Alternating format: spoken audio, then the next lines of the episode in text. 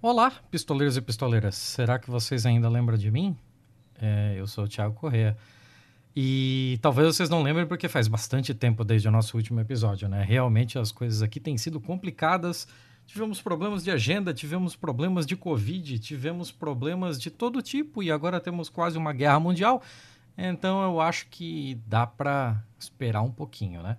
Mas a espera acabou. Então antes de partirmos de verdade por episódio, eu parar de falar baboseiras aqui, eu só quero deixar pequenos recadinhos de que nesse episódio a dona Letícia teve alguns problemas técnicos e não pôde participar. Vocês vão ver que ela dá oi e depois não fala mais nada.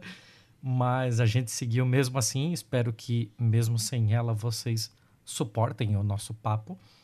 E todos aqueles recados que vocês já sabem, né? Então, se quiserem entrar em contato conosco, arroba pistolandopod, tanto no Instagram quanto no Twitter, contato arroba pistolando.com, caso você prefira o um e-mail, e se você quiser, ou lá no nosso site, na área de comentários, no post deste episódio, desta publicação. Inclusive, as nossas referências, os links, é, os contatos do nosso convidado estão todos lá, vocês já sabem muito bem disso.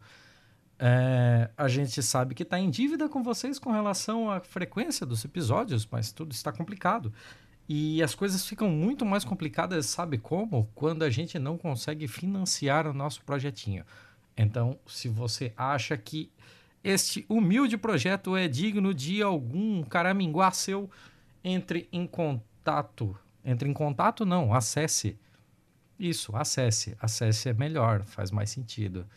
Então acesse catarse.me barra pistolando e contribua a partir de cinco reais. Além disso, você entra no nosso grupinho de apoiadores no Telegram, que já virou um conglomerado e tem uma série de vários outros grupos lá é, segmentado por gostos. Então, se você gosta de cinema, tem alguma coisa.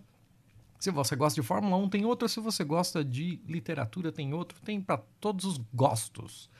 Além disso, novidadezinha que eu trago aqui para vocês, é, como vocês estão vendo, tá muito difícil da gente conseguir fazer de fato um BMF, uma vez que os BMFs são alternados com os nossos episódios de entrevista e as nossas entrevistas estão um pouco mais esparsas. De modo que eu tô com links para um cacete para BMF, links a ponto de que o nosso quadro bom, mal e feio que vocês tanto gostam não dá mais conta da vazão de links que tinha.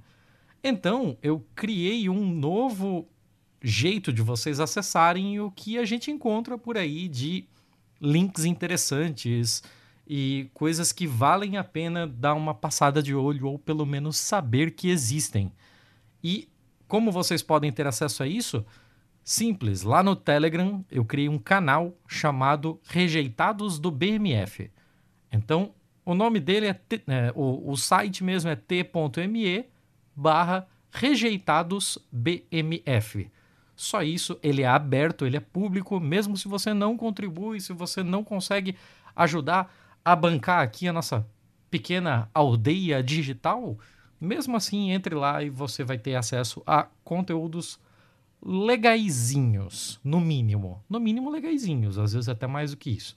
Mas chega, já estou falando o suficiente, vamos pro papo.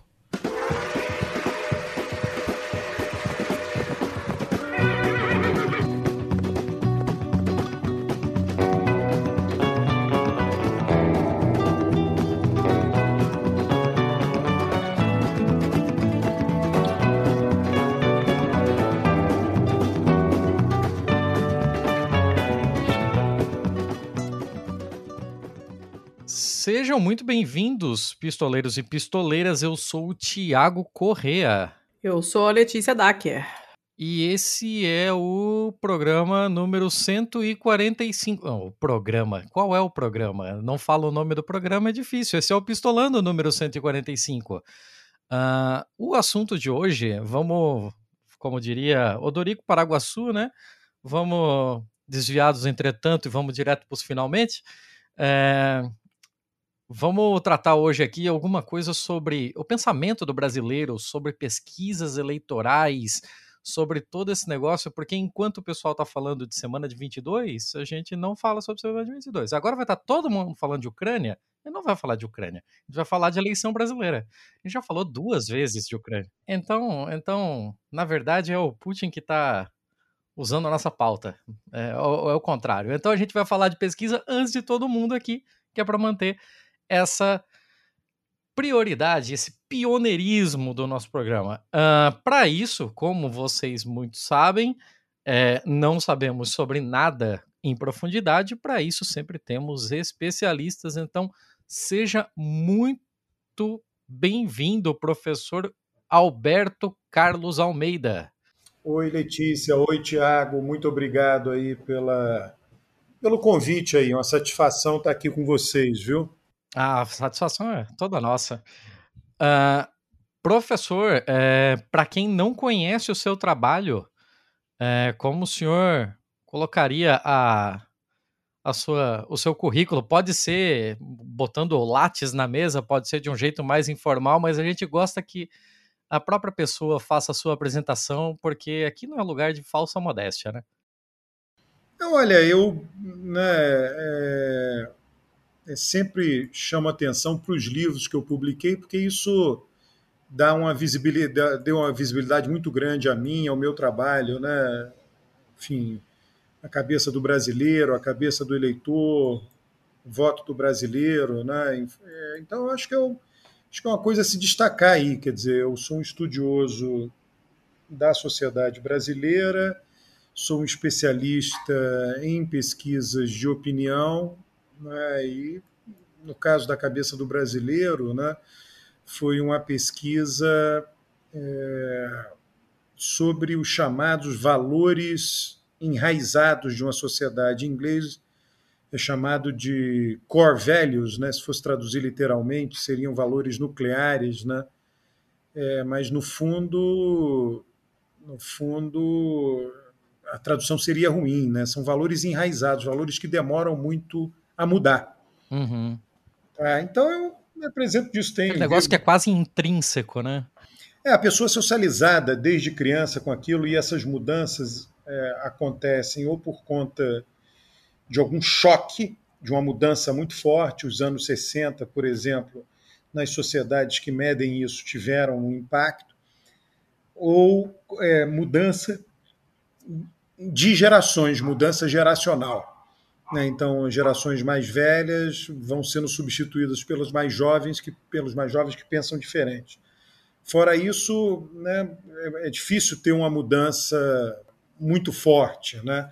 Então é uma coisa rara, são valores enraizados. Né? A pesquisa da cabeça do brasileiro foi feita em 2002, né? e quem sabe eu consiga fazer, talvez ano que vem, talvez em seguida, replicar o mesmo questionário. Eu estou em busca de recursos para isso e estou torcendo para que isso seja possível. É, eu, inclusive, tive contato é, com a sua obra, conheci a partir do A Cabeça do Brasileiro, né? É, justamente por isso que já já veio o seu nome quando a gente pensou em falar sobre isso. E assim, o que o que a gente tem em mente, o que levou a gente às conversas que é, culminaram na gravação desse episódio, é que a gente vem acompanhando no, nesse passado recente e a gente teve uma série de pesquisas de intenção de voto e pesquisas eleitorais e tal que tem dado com os burros na água, né? A gente viu isso acontecer com a eleição do Trump, a gente viu isso acontecer com o próprio Brexit, né? Que eram duas pesquisas de opinião que davam como como vencedor até às vezes com larga vantagem pro, justamente para o lado que acabou perdendo. E a gente viu isso recentemente, agora, no, há dois meses atrás, mês passado, na eleição portuguesa, que aconteceu o mesmo fenômeno.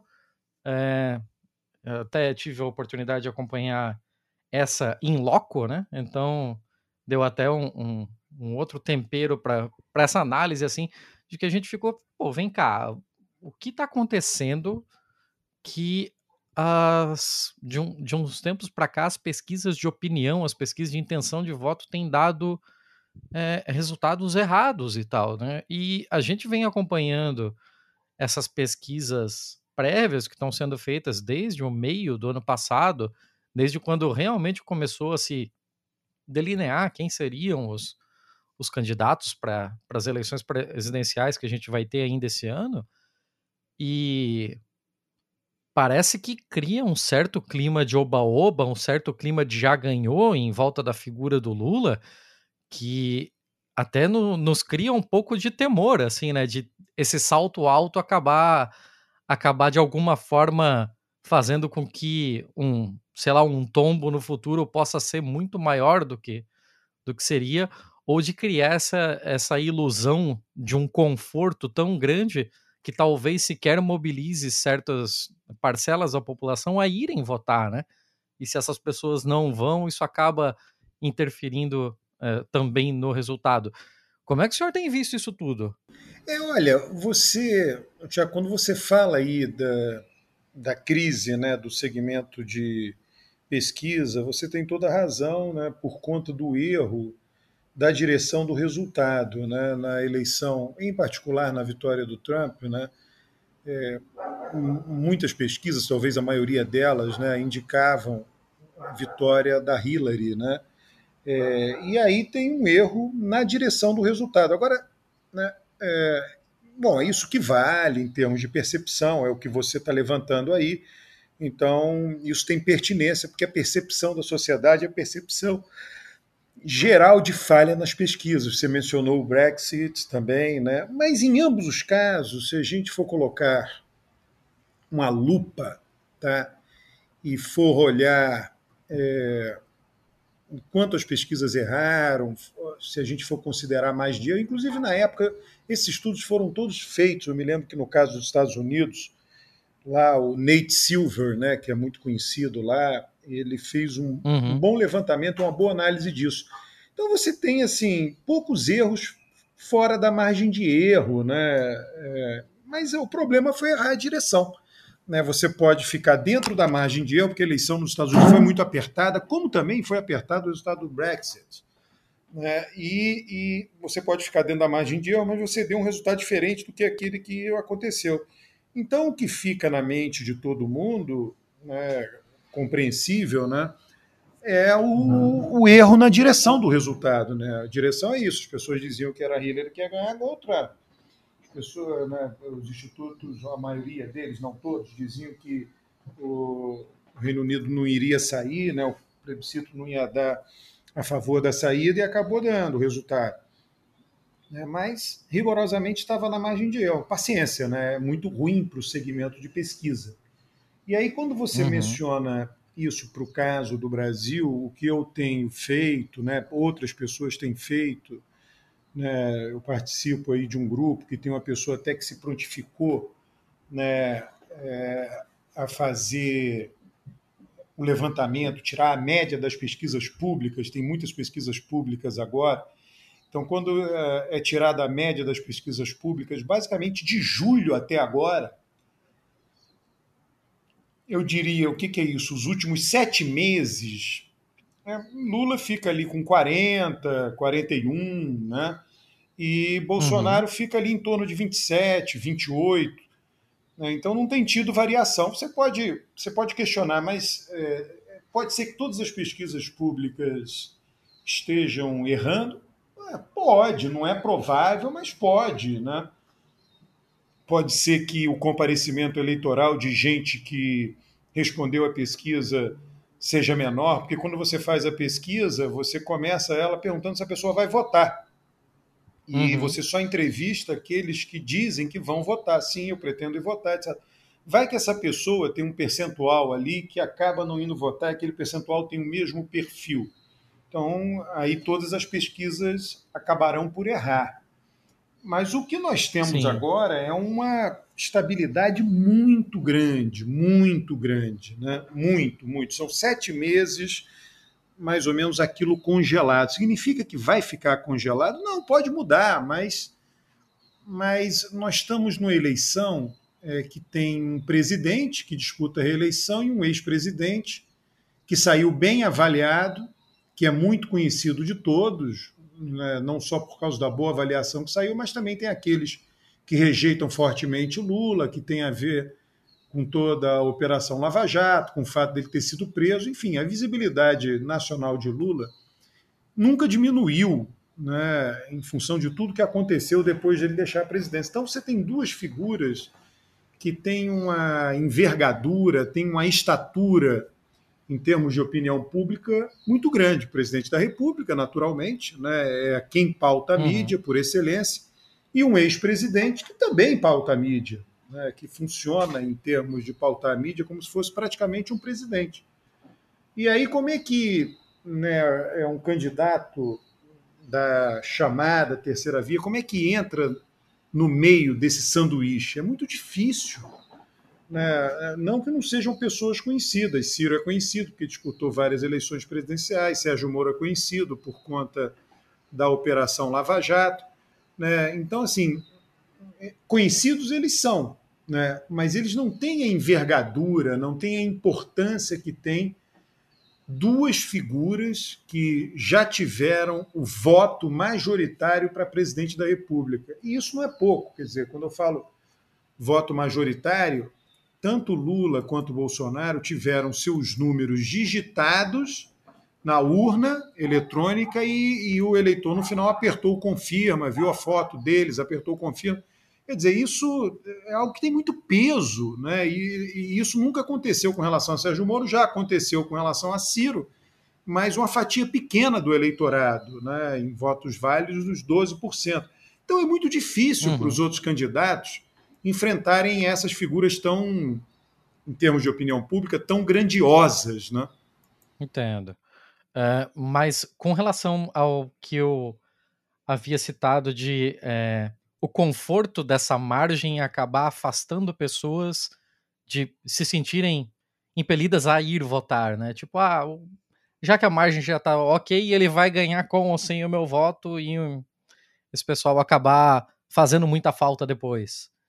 Olha, poder acontecer, pode acontecer, mas se você, né, se você for pensar bem, né, é, isso pode acontecer com os dois candidatos, né? tanto o favorito quanto aquele que não é favorito.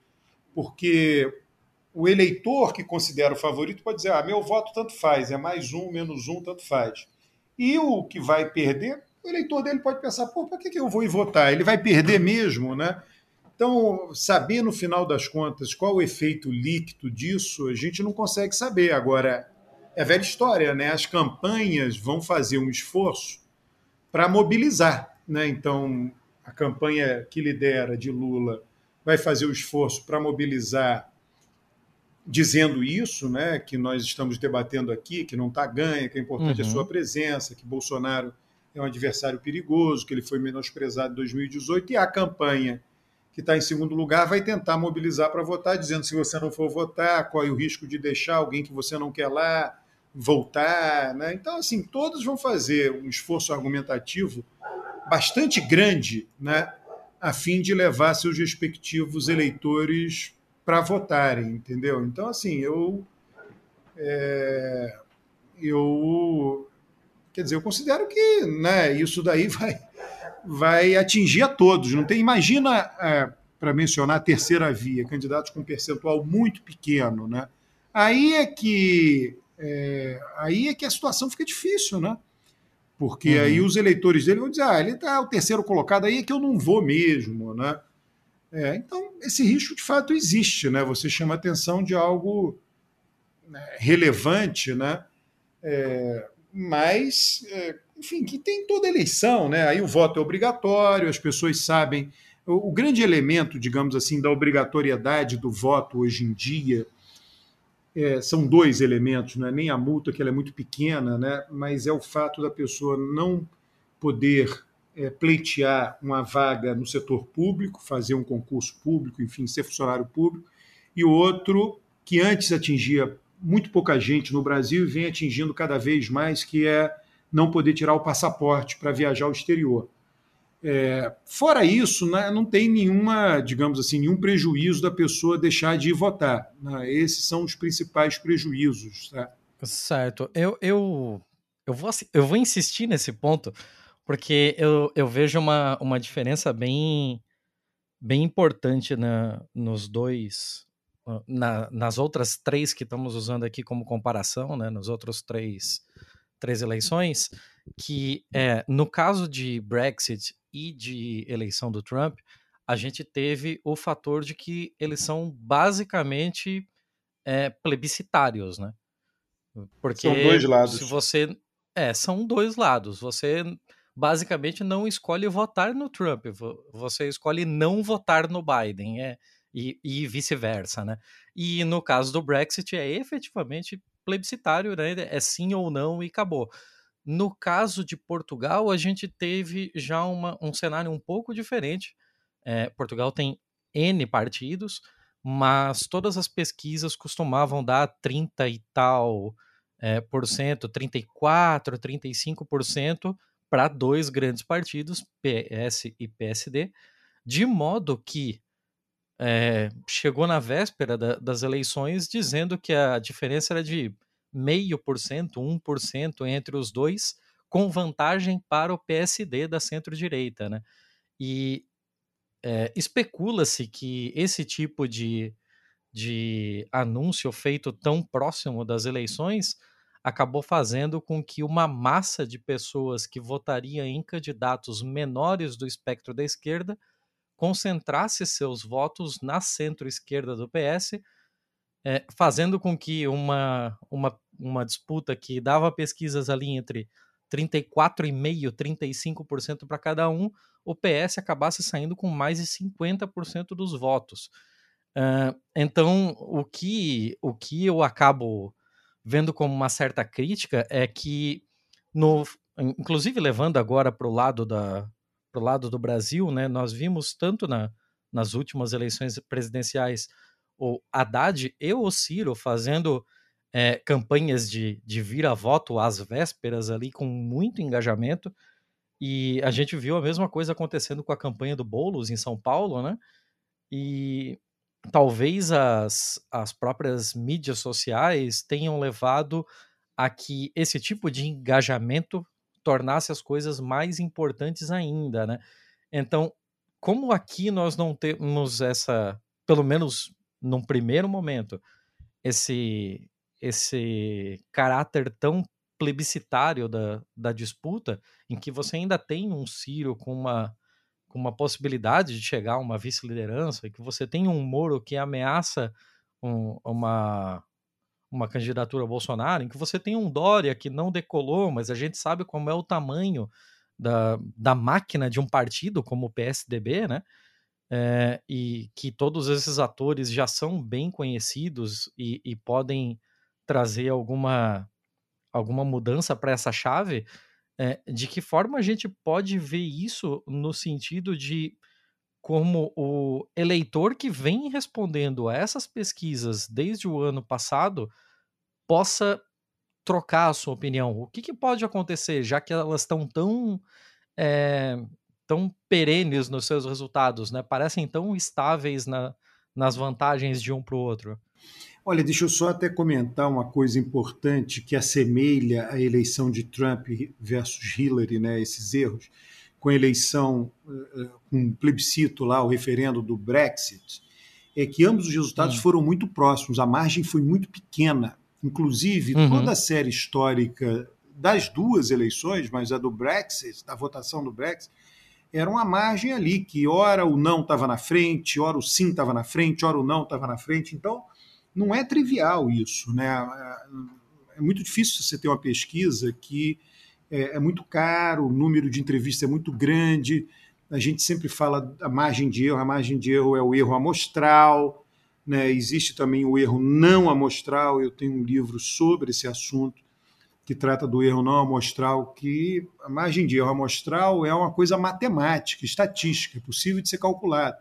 O erro não amostral uhum. não é estatístico ele não é possível de ser calculado, né? Que a gente, né, sei lá, é o que ele, a pessoa ficou com vergonha de dizer que ia votar num partido. Como é que você calcula isso? Você não sabe quantos, qual o percentual que ficou com vergonha, né? É, eu, eu, olha, uhum. eu confesso para você que de Portugal eu não me debrucei ainda sobre o que aconteceu em Portugal. Mas é, vale sempre lembrar né, que num país parlamentarista, o caso de Portugal, você tem que estimar o percentual não, não só de votos, você tem a conversão de votos em cadeiras, né?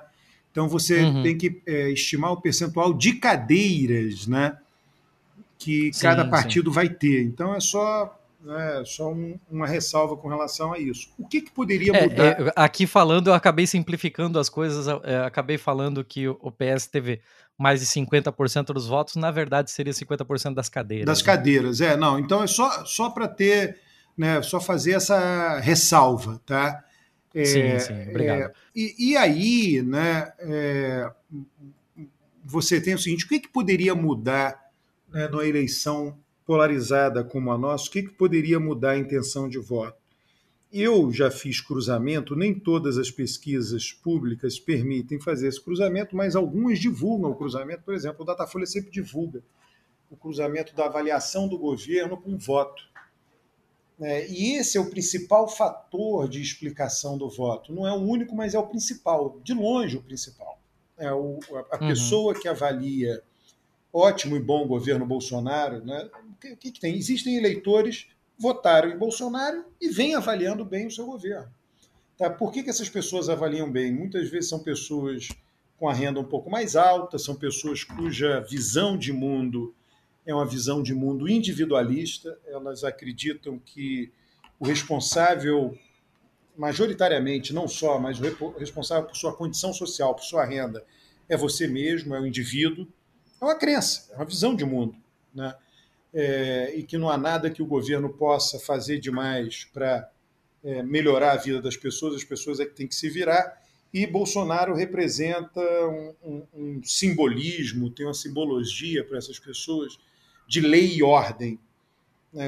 Essas pessoas avaliam que o Brasil passava por uma profunda crise ética, por uma profunda crise moral, e Bolsonaro representa o enfrentamento dessa crise, pelo menos o início do enfrentamento dessa crise. Então, essas pessoas uhum. avaliam uhum. positivamente o governo Bolsonaro, eles veem essa simbologia no governo Bolsonaro. Então, quem avalia ótimo e bom o governo Bolsonaro acaba votando em Bolsonaro. Então, é um percentual muito grande das pessoas. Essas pesquisas revelam o percentual. Percentual muito grande. Então, essa é a explicação do voto. Por que, que alguém vota em Bolsonaro? Porque avalia bem Bolsonaro. E por que, que alguém vota é, em Lula? Porque avalia mal Bolsonaro. Né? É, então, é, avalia mal Bolsonaro e olha para os outros candidatos. Ah, outra coisa importante, Tiago toda eleição, por definição, é, tem um candidato governista e vários de oposição. Né? Quem é o candidato governista agora? O presidente, que está sentado na cadeira de presidente, que disputa a reeleição. Quem seria se ele não disputasse a reeleição? Alguém apoiado por ele, alguém indicado por ele. Fernando Henrique apoiou Serra quando não pôde disputar, Lula apoiou Dilma. Então, assim, sempre há somente um candidato de governo, ao passo que candidato de oposição pode existir mais de um, mais de dois, mais de três, vários candidatos de oposição. Por quê? Porque eles não são o presidente que disputa a reeleição. Então, Lula é candidato de oposição, Sérgio Moro é candidato de oposição a Bolsonaro, Dória é candidato de oposição a Bolsonaro, Ciro é candidato de oposição ao Bolsonaro. Então, é governo versus oposição. O eleitor identifica que a maior oposição, a oposição mais consistente é Lula e o PT. E aí a uhum. massa uhum. dos eleitores, a maior proporção de eleitores que avalia negativamente o governo de Bolsonaro, declara voto em Lula. Eu acho que declararia voto em, em outro candidato PT, né? mas declara voto em Lula. Né? E aí você tem uma explicação por quando eu digo declararia voto em outro candidato PT, eu estou dizendo o seguinte: o PT perdeu para Bolsonaro há quatro anos atrás. Então, nada mais é, dentro do esperado né, do que. É, qual foi o partido que perdeu para ele? O governo dele está ruim, então chama o partido que perdeu. Chama o candidato do partido que perdeu. Né? Então, basicamente, é o que está acontecendo. O grande desafio para um candidato de terceira via não é tirar votos de Bolsonaro. Ele não vai conseguir tirar votos de Bolsonaro. Porque, repito, porque só tem um candidato de governo, um candidato de terceira via de oposição. O grande desafio uhum. do candidato de terceira via é o que, que ele tem de fazer para tirar votos de Lula. Esse é o desafio do candidato de terceira via. Ele precisa tirar votos de Lula. Tá? Sob esse ponto de vista, então, o que o Ciro vem fazendo está totalmente coerente. Você acredita que seja, de fato, a, a estratégia do Ciro? O Ciro não, não pretende, não escolheria, talvez, um segundo turno entre ele e Lula? É, mas olha, aí, o Tiago, eu, você, né, todos nós, né, todo mundo que nos acompanha, nos ouve, a gente tem que botar a nossa cabeça para funcionar e pensar o seguinte: o que, que faria que Ciro tirasse votos de, de Lula? Né? Qual a estratégia de comunicação de Ciro para tirar votos de Lula? Eu vou levantar uma bola aqui. Ah, enfim, uhum. né, não sou dono da verdade, eu sou um especialista no tema. Eu penso o seguinte: que quando Ciro ataca Lula, ele não tira votos de Lula. Por quê? Porque tem os eleitores de esquerda que gostam de Lula. Então, na hora que Ciro ataca Lula, esses eleitores de esquerda ficam irritados com Ciro e deixam de ouvir Ciro. Essa é a minha visão. O marketing de uhum. Ciro para tirar votos de Lula é um marketing equivocado. Né? Na realidade, é, a única estratégia viável de comunicação para tirar votos de Lula é somente atacar Bolsonaro é somente atacar Bolsonaro e mostrar que você é capaz de ser o melhor oposicionista de Bolsonaro que Lula. Mas aí vem o histórico desses candidatos. Mas como assim? É, o Dória fez o Bolsodória na campanha, teve muito próximo de Bolsonaro. Moro foi ministro de Bolsonaro. O Bolsonaro tinha dois superministros, um deles foi, foi Moro. Né? Ciro Gomes, uhum. né, sei lá, começou o governo dizendo que ia fazer uma oposição construtiva. Né? É... Então, assim, é difícil para esses candidatos, considerando o histórico deles, é, terem uma imagem de seguinte: eu sou mais de oposição a Bolsonaro do que Lula é. É muito difícil. Sei lá, não é impossível, nada é impossível né, no mundo do voto a princípio, mas a probabilidade eu acho baixa, né? Sim, é. isso deixa isso deixa a própria campanha do Ciro numa situação bastante delicada, né? Uma vez que ele tem que roubar votos do Lula, mas sem criticar o Lula. É, eu não vejo muito como. Você viu que quando ele foi, teve aquele famoso famoso comício ali da esquerda na Avenida Paulista, né, no segundo semestre uhum. do ano passado, e aí ele ele estava presente, ele foi discursar, ele foi vaiado. Por quê? Porque ele foi vaiado? Porque ele só fazia, ou só faz até hoje, atacar atacar Lula. Então é normal, se você tem mais público de esquerda e, e o cara que ataca Lula vai falar, ele é atacado. É, isso mostra uhum. a dificuldade, né? Ciro queimou as pontes com a direita lá atrás, quando ele pertenceu à direita, saiu e brigou do PSDB e passou a falar mal de maneira sistemática e queimou as pontes com a esquerda ao atacar Lula. É, você não pode. Eu sou um analista, tá? Eu falo do ponto de vista da análise, eu não falo do ponto de vista do posicionamento. Né? Do ponto de uhum. vista da análise, para as pessoas de esquerda, para os eleitores de esquerda, os eleitores de esquerda, aí eu tô, aí vamos deixar bem claro, os eleitores que sempre votam no candidato de esquerda. Lula é uhum. sagrado. Lula é sagrado. A esquerda, como a direita, todos os lados políticos, né, tem coisas que são sagradas e tem coisas que são profanas. Né? O sagrado é aquilo que mobiliza as pessoas para agir coletivamente. Né? Lula é sagrado. A defesa é, de determinados temas, ajuda aos pobres, né, assistência aos mais fracos, é sagrado.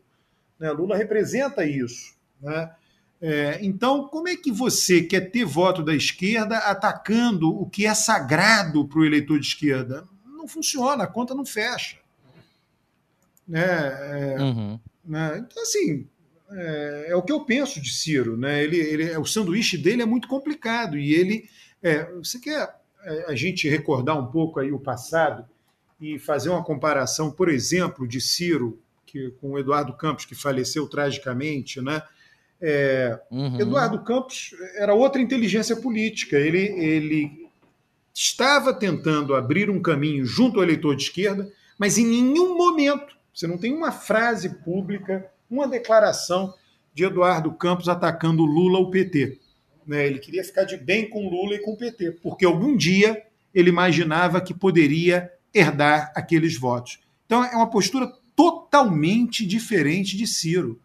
Né? Ciro uhum. não tem uma postura de um político que para, pensa e faz o cálculo eleitoral. Ele tem muito mais a postura de alguém que trabalha de uma forma visceral, que fala o que pensa é, sem, sem filtros, né? É muito mais isso, né? E isso dificulta, impede de aumentar os votos, é um fato. Né? Ele não consegue crescer. Los Angeles. Conheces? Estiveste em Budapeste? Até que ponto chegaste? Lá no Nordeste? Em qual cidade nasceste? De onde raios vieste? Qual é teu pique quanto à sexualidade?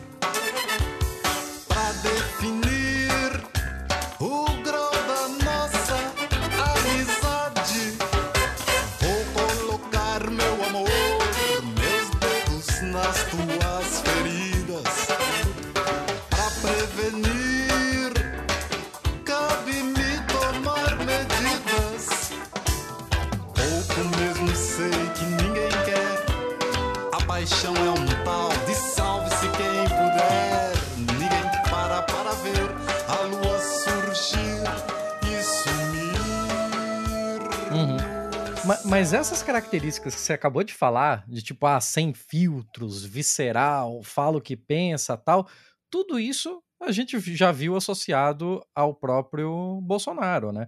Nas campanhas dele, tinha muita gente que falava de criticando ele de, sobre a total inaptidão dele, né, e de como ele às vezes soava completamente burro respondendo coisas completamente simples, né? É, eu lembro da vez que ele foi na que ele foi na Globo News com, com um painel lá com Merval, Miriam Leitão e tal, e ele não conseguia explicar coisas básicas assim sobre inflação, e ele, ele sempre teve esse problema assim, né? Tanto é que foi uma benção para ele não ter participado dos debates, porque ele é muito ruim de entrar em um negócio de confronto que seja de ideias e que não seja só ele é, gritando feito um pato. Mas a mesma coisa que, que se diz do, do Ciro se fala do, do Bolsonaro, e, por, e, e não existe a possibilidade de haver um perfil de eleitorado que vota no Bolsonaro justamente porque ele fala o que pensa, ele é desse jeito, ele é grosso e tal, mas é porque ele é assim e tal. E não existe uma possibilidade de ele, dele ter embarcado nessa por essas características e não por uma pauta de ultradireita e ele acabar abraçando uma campanha Ciro justamente por essas características? É, olha, é, você está falando de características, inclusive que as pessoas falam, né? Elas justificam, né? Eu uhum. gosto do Bolsonaro porque ele Sim. é sincero, ele é autêntico, né? Inclusive o Lula também, muita gente diz isso, ele é sincero, ele é autêntico. Então eu gosto de Lula. Mas é, quando você decide o voto, eu falo aí, né? Pensando aí né, em todos os estudos que eu fiz, você imagina uma hierarquia de motivos para decidir o voto. Então tem o primeiro que tem um peso maior, tem um segundo que tem um segundo peso maior, é menor do que o primeiro, e por aí vai. É isso que você mencionou, não é autêntico, etc., não é o que tem maior peso. O que tem maior peso é a avaliação do governo.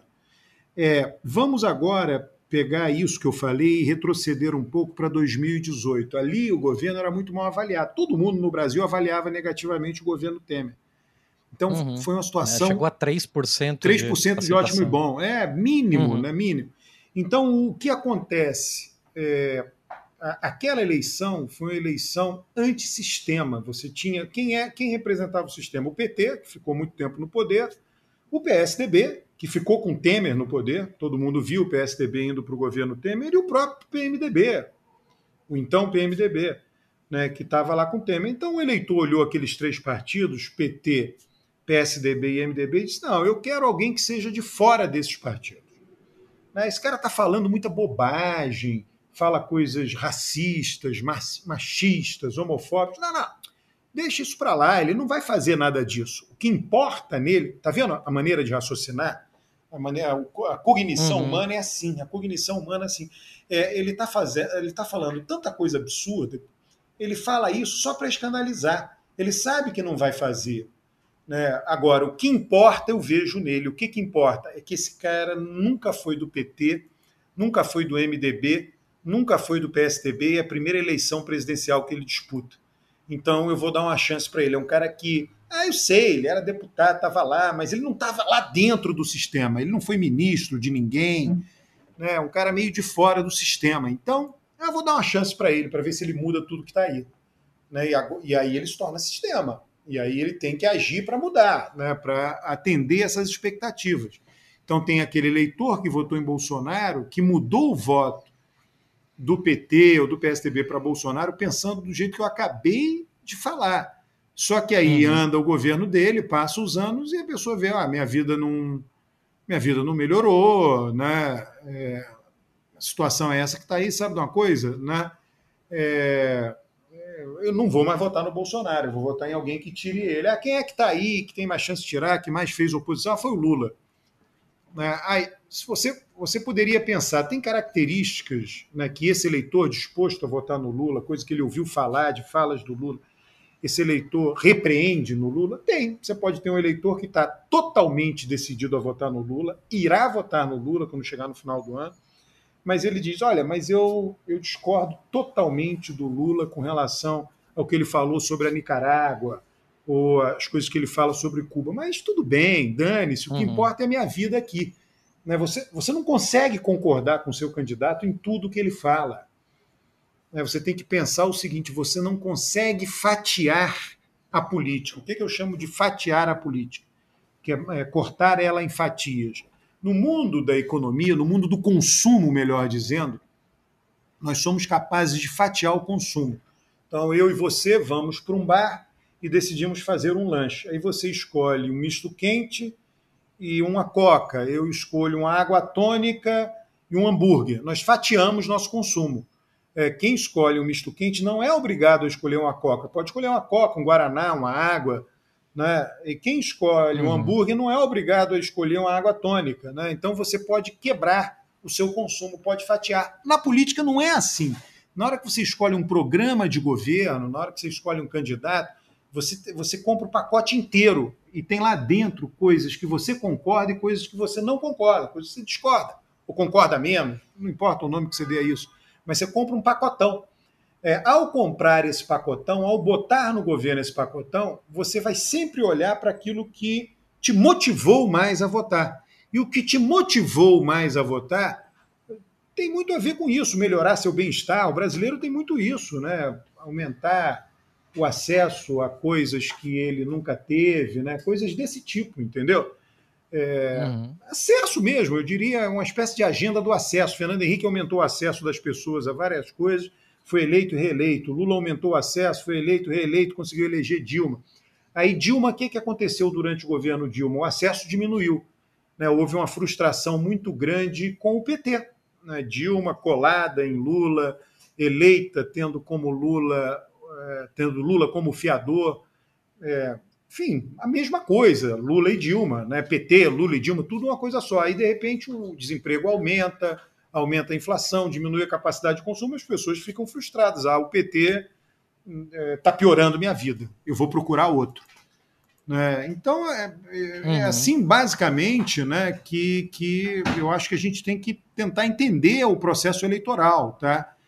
É, é, você tem várias, eu repito, o que você falou é perfeito, tem várias né, é, motivações para votar mas sempre pensa assim: tem uma motivação que tem um peso grande e inúmeras outras motivações acessórias, são acessórios, né? supérfluas, digamos Uhum. assim, que tem um peso menor. Não é, mas tem um peso menor.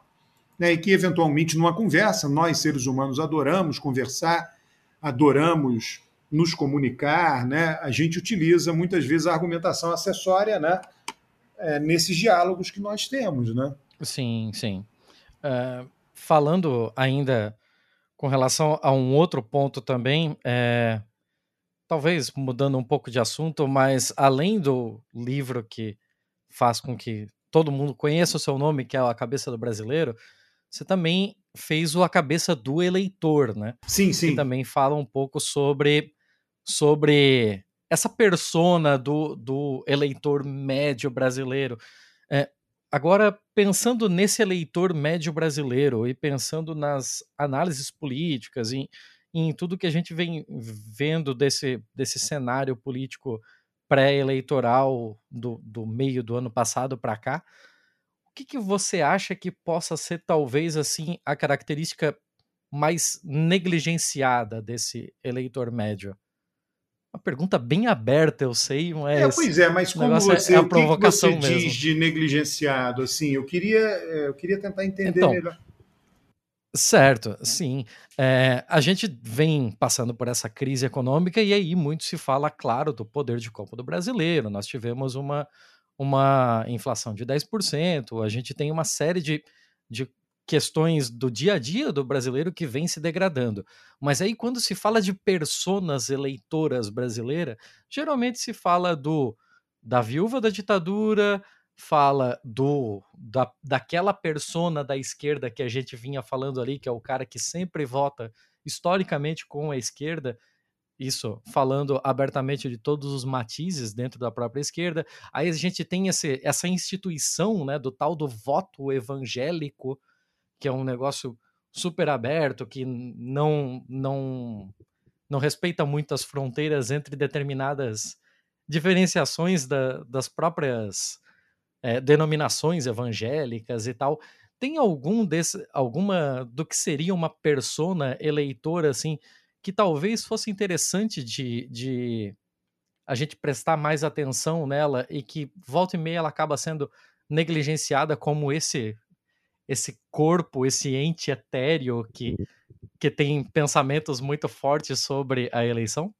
É, olha, é, eu vou dizer uma coisa assim, eu, eu dividiria, né, para a gente entender o processo, né, que eu, eu, eu- eu vejo sua pergunta, né, você está preocupado em entender né, o processo. Eu dividiria né, o eleitor em três grupos. Né, você tem um grupo, né, você tem um grupo dos dois lados, direita e esquerda, né, que é Uhum. aqueles, são aqueles eleitores que sistematicamente votam no candidato de direita e de esquerda. Tá? Ah, eles vão votar sempre? Ah, pode ser, tem um contingente lá que vai votar sempre. Uhum. Tem um contingente que vai votar sempre num candidato de esquerda. Tem um contingente que vai votar quase sempre, em todas as eleições, menos uma. Não importa, esse é o cara de esquerda. E do outro lado também, tem o eleitor de direita que vai votar sempre no candidato de direita. Ou, de novo, quase sempre. Né? Uma vez ou outra não vota. Né? Então, essas figuras, esses grupos de eleitores, esses dois grupos, fazem, permitem com que exista direita e esquerda. Direita e esquerda existem em todos os lugares do mundo.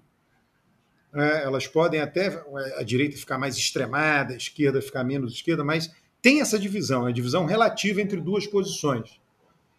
É, é, Uhum. Então, esses dois eleitores constantes, esses dois grupos de eleitores sistemáticos, eles asseguram a existência dessas duas forças políticas.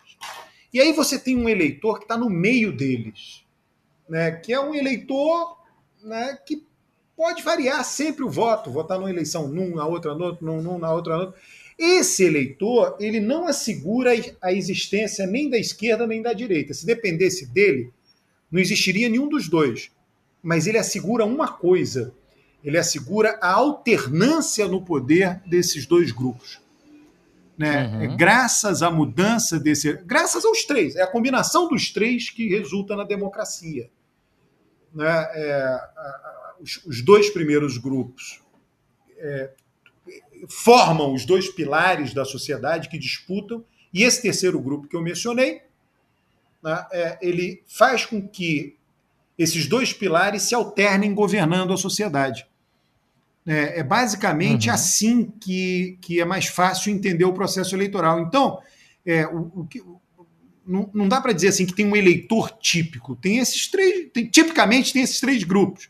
Né? Se tivesse um eleitor típico, o eleitor típico é aquele que tem um pouco de cada coisa. Sei lá, é um, é um critério. Né? Eu, só tô, eu, eu acho que é uhum. é mais fácil você compreender imaginando esses três eleitores, esses três grandes grupos de eleitores. Certo. Tá? Aí você Qual compreende. seria a, a característica em específico desse eleitor fiel da balança? O que, que a gente pode pensar sobre o que seria a persona dele? Ora, ele, ele é alguém, sei lá, a ideologia dele não é nem uma ideologia de direita, nem uma ideologia de esquerda. É uma ideologia uhum. de resultados, digamos assim, né? É uma ideologia, a ideologia dele é o pragmatismo. Né? O pragmatismo é uma ideologia. Né? Ele é ultra pragmático, ele não, ele não se apega aos valores da esquerda e ele não se apega aos valores da direita. Quais são os valores da esquerda? Né? o principal valor da esquerda, o que ela mais preza, o que ela mais preza é a assistência aos fracos, a assistência aos mais pobres. Né? Os uhum. fracos podem variar de país para país. Hoje, os fracos na Europa são os imigrantes, então você pode ver o Partido Trabalhista inglês é muito votado dentre os imigrantes, que também acabam sendo os mais pobres. Mas, enfim, à esquerda você vai ver as fotos de Lula, as fotos de Lula são abraçando crianças muito pobres, são visitando comunidades pobres, nada daquilo acontece por acaso, é porque é a moralidade principal de Lula e é a moralidade principal de sua base eleitoral. Né? E aí, é, qual é a moralidade é, da direita, né, dos eleitores de direita? É, digamos que um dos guias, talvez o principal, seja a noção de, de lealdade ao grupo. Tem um grupo ao qual você pertence, que você tem que ser leal e não pode haver transgressão desse grupo. É uma visão conservadora. Não pode haver transgressão nesse grupo, né? A transgressão é uhum. é mal vista. Né? Você pode imaginar inúmeras transgressões, a corrupção é uma transgressão, está todo mundo tentando se comportar corretamente e vem um grupo e, e, e, se comporta erradamente. Não pagar imposto é uma, imposto é uma transgressão, o crime é uma transgressão, tem que ser duramente combatido.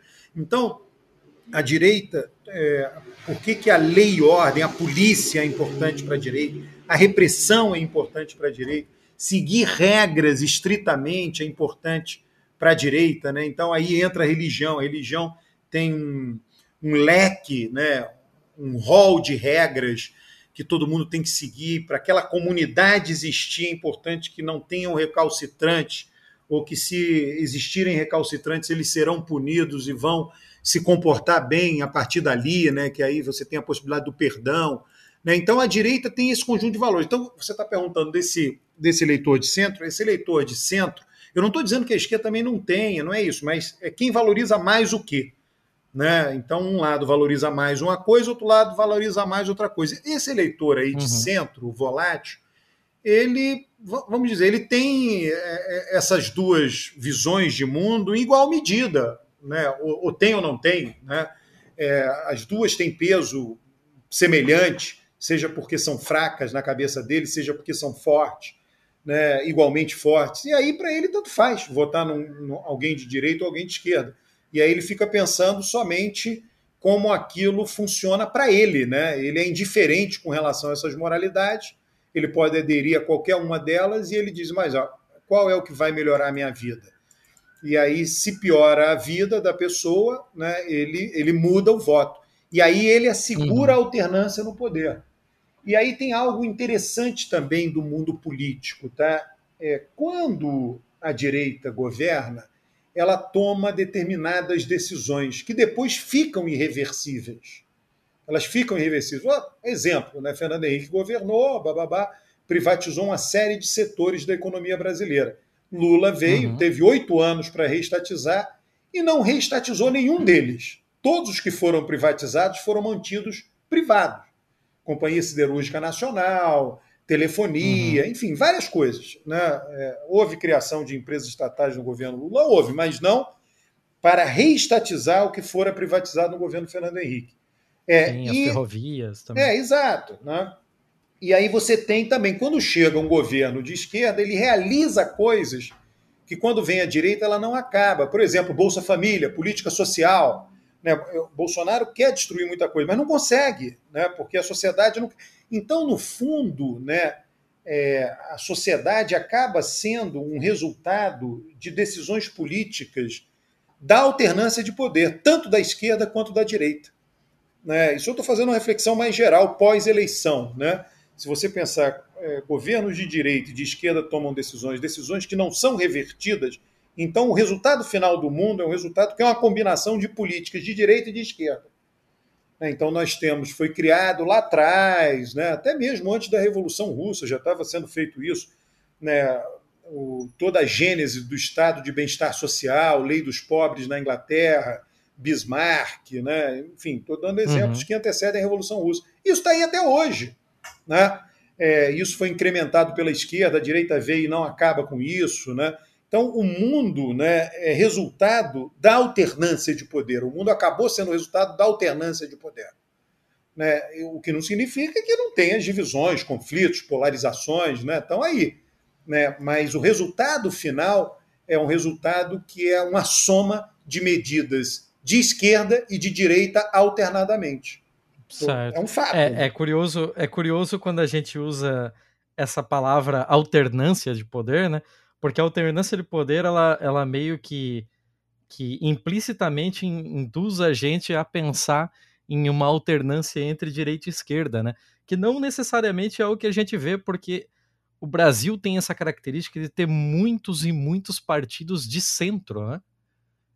claro que centro-esquerda, centro-direita, mas sempre numa, numa característica de, de, de discernimento da, da sua pauta bem mais difusa do que seria os dois pontos focais ali, como foram PT e PSDB nos anos 2010, 2000, como foi, sei lá, é, o próprio Arena, né, MDB e Arena, que quando você tem pontos focais assim. Hoje a gente tem ali um, um é difícil dizer exatamente qual é a diferença entre um PSD e um PL e um PR. E, e, agora eles vão trocando de nomes, né? Que o PR agora é Republicanos e o PL é Livres, e agora é, tudo isso fica ainda mais é, perdido na, na linha temporal do, de quem era quem. Mas é, geralmente essas, essas alternâncias de poder não necessariamente se dão entre os espectros, né? Você sair de um, sei lá, um governo de direita e vai para um de centro-direita e depois volta à direita. Né? Ou é, o inverso também. Não, eu estou pegando aqui, por exemplo, a experiência da Nova República. Né? Se você pegar antes, também você tem, né? Vargas, Vargas era esquerda, o DN era direita, né? Uhum. É, Juscelino, talvez um centro ali, né? Mas porque lá era muito mais claro, sistema partidário, três partidos, né? PTB, UDN e PSD, o PTB ocupando a esquerda, o UDN a direita, o PSD o centro. Né? E a aliança uhum. que governou todo o período, que vai de 45 a 64, foi uma aliança só. Foi a aliança PTB-PSD, mudando o cabeça de chapa. Mas a, a, o governo, a, a direita não governou o país neste período. Aí, quando você chega na Nova República, tem os militares, ditadura, etc. Quando você chega na Nova República, você tem que eu classificaria de direita Collor e Fernando Henrique, e de esquerda Lula Dilma. Né? Inclusive, a longevidade dos dois lados é a mesma, né? e o número de eleições ganha pelos dois lados é o mesmo. Né? A esquerda ganhou quatro eleições e, a direita ganhou quatro eleições até agora. Essa eleição vai desempatar, é uma eleição ímpar. É, é, e, e, eu, e aí eu estou pensando. É, nós tivemos o desempate com o próprio Bolsonaro, né? Não, estou pensando o seguinte: você tem é, Collor 1, Fernando Henrique 1 e 2. Aí dão três eleições, Bolsonaro 4. Lula 1 e 2, ah, Dilma perdão, 1 e 2 perdão. dá 4. Não, eu estava contando Sarney junto. É, não, não foi eleito, tá? Eu estou pensando hum, eleição sim, direta. Sim. Aí tá, é um pouco pensando a democracia, o sistema democrático. É, aí o que, que acontece? Né?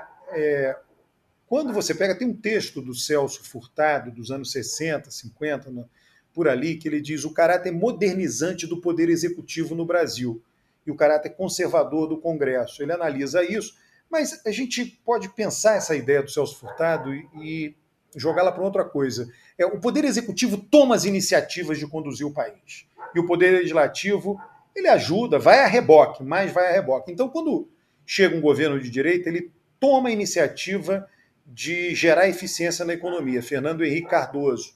Então, privatiza, faz as coisas que a direita em geral faz. E aí, quando chega um governo de esquerda, Lula, ele toma as iniciativas centradas em política social, investimento em saúde, educação, Dilma, mais médicos, né, construção de casas populares. Então, são as iniciativas uhum. que a esquerda em geral toma. Então, ele lidera. E o Congresso está ali, o Congresso vai aprovando. Né? Tudo isso foi feito graças à aprovação de leis pelo Congresso, Câmara e Senado.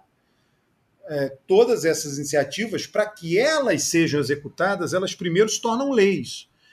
É, então, todos esses partidos que você mencionou do centro, eles simplesmente apoiam o poder executivo que venceu. Né? O. E o poder executivo que venceu é o presidente, que monta o governo. Né? Então, a gente, os mesmos partidos de centro, eles apoiam o governo de direita, apoiam o governo de esquerda. É, foi o que aconteceu no Brasil, é o que vem acontecendo no Brasil. Né? Então, nesse aspecto, há de fato uma alternância né, é sempre chamando a atenção. Os dois períodos que nós vivemos de democracia são períodos bastante diferentes. Por quê? Porque a democracia, no período entre 46 e 64, era uma democracia que tinha um limite muito grande. O limite eleitoral dela era muito grande. Os analfabetos não votavam num período que a maioria dos eleitores era analfabeto. Então, isso, é, isso foi muito ruim. O que, que significa? No dado, a eleição que teve mais gente votando entre 46 e 64, 15% da população brasileira votou. Era uma população muito jovem, né, 15%. Mas foi uhum. o recorde, né, o 15 ou 18, por ali. É, no caso na, da nova república, o, o, o, quando foi menos eleitor à urna, foi a primeira eleição, se eu não me engano, a de Collor, foi 49% da população brasileira, pulou de 15 para 40, 15 para 50. Então é uma incorporação brutal de gente no sistema político. 35% da população passou a votar. E isso botou uma pressão gigante no sistema político. Gigante. Tem que atender essa turma toda. Antes não precisava atender. Não tinha escola pública no interior. Não tinha escola pública. O Brasil era rural, um monte de analfabetos. Eles não votam. Para que você vai botar escola pública, SUS? Não tinha SUS. Né? Não tinha hospital público. Tinha uma rede Santa Casas. Tanto é que né, você só pode uhum. ter uma. Lá, né, a nossa irmã Dulce, né, a Santa Dulce, a Santa Brasileira, ela só, ela só existiu porque não tinha SUS. Né? Ela fez uma obra de caridade em cima de doações católicas né? É, e formou um hospital de caridade, né? uma rede de hospitais de caridade. Porque você simplesmente, essa turma não votava, e para que, se não vota, não vou atender. Então a incorporação da nova república foi uma incorporação absolutamente brutal, gigantesca no voto. Né? E isso fez com que a máquina governamental nossa tivesse que aumentar muito. Essa turma toda entrou demandando: uhum. eu quero ter saúde, eu quero ter educação. Se vocês não atenderem ao voto em outro que atenda, é isso que a gente está vendo até agora. E, inclusive, parte, não, é, é não toda ela, né, é, é mais complicado, parte do problema fiscal do Brasil tem a ver com isso. Quer dizer, é o velho problema. Você precisa, é, você tem muita demanda para muita gente e sempre vai haver limite de recursos. Né? Então, esse é o grande dilema brasileiro. É claro que aí você tem para onde vai o recurso, o cobertor é curto, a gente gasta mal, vai para gente que precisa menos do recurso, gente que precisa mais não vai. Aí é uma discussão de política pública e também de lobby político, né? a força dos lobbies é, dos grupos privilegiados. Tá? Mas, mas esse, é, esse é um grande problema do Brasil. Essa, houve essa incorporação eleitoral gigante, né? É, uhum. E é, essas pessoas estão aí reclamando por serviços de qualidade, é, reclamando por, por maior, mais recursos para esses serviços, né? E isso não para. E a alternância de poder também tem esse tema. Esse tema está aí também, né? É, a Bolsonaro não atendeu, não atendeu, teto de gastos, é, é, ou, digamos assim, a construção macro é essa que eu acabo de fazer, entendeu? Não, entendo, entendo. Não, muito, muito bom. É, nessa resposta, você, inclusive, já tocou no, no assunto que eu iria puxar posteriormente, mas que a gente tem esse, a gente tem essa, essa ânsia de falar sobre a eleição presidencial, né? E a gente acaba sendo bastante negligente com relação aos outros cargos que também vão sofrer substituição esse ano. E a gente ainda tem umas pesquisas, pelo menos do meu ponto de vista, as pesquisas que a gente tem visto até o momento para governadores, senadores, são bastante incipientes, né?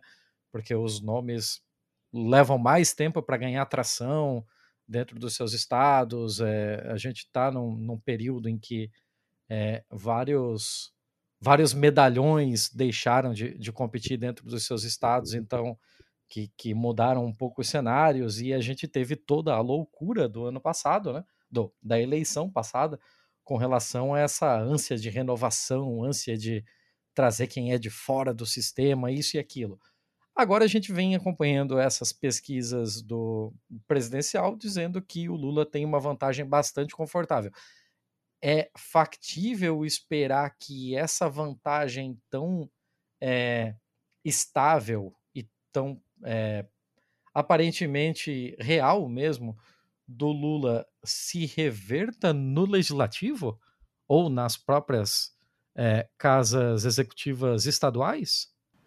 É, olha, é, sim, né, nas, na, no executivo estadual tem a ver com a regionalização do país, né, que a gente sabe qual é, o Sul votando de uma maneira mais conservadora, Sul e São Paulo, Nordeste votando em candidatos de esquerda, mas sim, não tem a menor dúvida. E na Câmara dos Deputados. É, eu sempre gosto de ver em perspectiva, né, a gente fala muito aqui no Brasil da autonomia que os estados têm nos Estados Unidos. Cada estado, né, os governos estaduais legislam muito sobre muitos assuntos. É, uhum. A gente né, é, é interessante, é o país mais rico do mundo. Né? Se a gente pegar o, a riqueza do nosso país, o PIB do nosso país, é igual ao estado de Nova York. Então, do ponto de vista da riqueza, é como se o presidente do Brasil fosse o governador de Nova York, do estado de Nova York. Tá, o Texas é igual à França. É como se o presidente da França fosse uma espécie de governador do Texas quando você considera a riqueza, tá? não quando você considera a uhum. população. Uhum. A nossa população é igual a um estado lá da China, Uttar Pradesh, né? que tem 200 milhões. Então, o governador daquele estado é como se fosse o presidente do Brasil. Né? Então, Sim. É, só para a gente é, sair um pouco da perspectiva, né? ter uma perspectiva, digamos assim, é, mais universal, mais global, menos provinciana. Então, é, é, se a gente pensar, a maior parte dos recursos no Brasil, a grandiosidade dos recursos está em Brasília, está no orçamento da União. Né? O orçamento hum. dos estados é muito pequeno, né? excetuando São Paulo, é muito pequeno comparando com o orçamento da União. Né? Então é como se você tivesse Nova York elegendo o governador de Nova York para lidar com um orçamento X. Né? Então todas as disputas acabam recaindo, acabam sendo nacionais, as mais relevantes. Então, é o governo nacional que tem o poder de é, aprovar e coordenar, ainda que ele não implemente, coordenar políticas públicas que mudem a cara do país. Bolsa Família. Né? Ele não implementa, quem implementa são os municípios, mas o recurso é federal e a coordenação é federal. Você tem um ministério, tem 200 funcionários que coordenam nacionalmente o Bolsa Família. Agora, sem os municípios, ele não teria o sucesso que ele tem. Mas, mas o dinheiro não é dos municípios. Né? Então, você pode imaginar várias políticas públicas que são assim. Mais médicos, o recurso é do governo federal, quem contrata, quem põe lá são os municípios. Mas se não fosse iniciativa uhum. nacional, não aconteceria. Tá? É, e aí você está pensando muito mais o presidente e a Câmara dos Deputados. Por quê? Porque os governadores, quaisquer que sejam eles, eles não vão bater de frente com o governo federal. Os governadores vão compor com qualquer governo. Aliás, diga-se de passagem, eles não querem confusão com o governo federal, porque como os recursos uhum. estão concentrados em Brasília, é, você nunca viu nenhum governador brigando, batendo frontalmente. Quem mais fez isso foi Itamar Franco, quando governou Minas, declarou a moratória de Minas. Né? Você não tem um conflito aberto entre é, governos estaduais e governo federal, porque os governos estaduais são muito dependentes do governo federal. Os mais endividados, então, nem se fala. Então, uhum. e, e, aí, né, o que mais importa nesse caso é eleger uma bancada federal grande, mas você também tem uma inércia. Né? A bancada federal que vai ser eleita, ela não vai mudar da água para o vinho em termos de tamanho em relação à bancada federal que aí está. Você vê, na eleição passada, é, a inércia foi menor. Mesmo assim, o PT estava talvez na pior eleição dele, conseguiu se manter lá como um dos maiores partidos, perdeu deputado, mas não foi uma debacle, e o PSL saiu praticamente do nada para o segundo maior partido. Os outros uhum. partidos uhum. perderam, então é, foi uma mudança forte na passada. Mesmo assim, o que é uma mudança forte? Sair de 10 para 50 deputados. Né? É, então, é, se o PT sai hoje de em torno de 50 deputados, é, será que é viável sair para 100? Não sei, eu acredito que não. Né? Imagino que não, não sei, mas pode ser, vai que acontece. Agora, de fato, o candidato a presidente, e aí né, a eleição do jeito que ela está configurada, eu acho que isso tende a permanecer até outubro, né, até as urnas, Lula versus Bolsonaro, eles dois serão os grandes puxadores de voto para as bancadas federais. Tá? É, uhum. Então, Lula vai puxar voto para a bancada do PT, se tiver uma federação para a federação, e Bolsonaro vai puxar voto para o PSL. Inclusive, nessa janela partidária que vai haver agora para troca-troca de partido de março, né? É, é, o, que, o que nós vamos ter agora é uma mudança. Eu acho que os bolsonaristas mais raiz eles vão mudar em massa para o PSL. Né? Deputados com perfil da deputada Carla Zambelli e outros vão, vão mudar em massa para o PSL né, e aí serão puxadores de legenda também com a ajuda de Bolsonaro. Então, eu acho que no pós-eleição, mesmo com federação, o PT tende a aumentar, sim, aumentar bem, e o PL tende a aumentar também. Né, o PL vai aumentar agora com a janela e tende a aumentar na eleição, sim. Uhum. E, e é possível que a gente tenha uma maior prevalência de governadores de esquerda justamente pelo, pela atração dada pela candidatura do Lula? É, aí você aplica muito a divisão regional, né? Eu acho que no Sul, a esquerda, o candidato PT tem total condição de ter um excelente desempenho, mas eu não sei se consegue ganhar em função do perfil do eleitorado do Rio Grande do Sul. Em Santa Catarina, né, tem lá o governador lá que foi eleito pelo PSL, né, o bombeiro, né, Carlos é o Moisés. Moisés. Eu acho que ele uhum. caminha para a reeleição, enfim. Ratinho Júnior caminha para a reeleição no Paraná, ele é bolsonarista, São Paulo é, caminha para uma eleição mais aberta, né? não estão definidos os candidatos, com toda clareza. Né? Minas Gerais, uhum. pelas pesquisas, pode ganhar qualquer um, o Calil, com apoio do Lula, sobe muito, mas Zema tem uma avaliação que não é ruim, que permite ele ganhar a reeleição. O Rio de Janeiro, acho que tem, é, tem uma indefinição. Aí você vai para o Nordeste, não, aí o Nordeste pende para a esquerda. Então, eu acho que para governadores você tem aí um, um, elemento regional forte, que inclusive vai ser também o elemento regional do voto presidencial, dicas de passagem, e das bancadas também. Né? É, proporcionalmente, o PT vai acabar elegendo uma bancada maior no Nordeste do que no Sul. Né? Vai eleger em todos os estados, uhum. né? mas vai eleger mais no Nordeste do que no Sul. São Paulo tem um número grande de deputados, então é, qualquer partido que tem um bom desempenho acaba elegendo um bom número de deputados em São Paulo, mas proporcionalmente talvez o PT saia maior, como já vem saindo na região Nordeste como um todo, tá?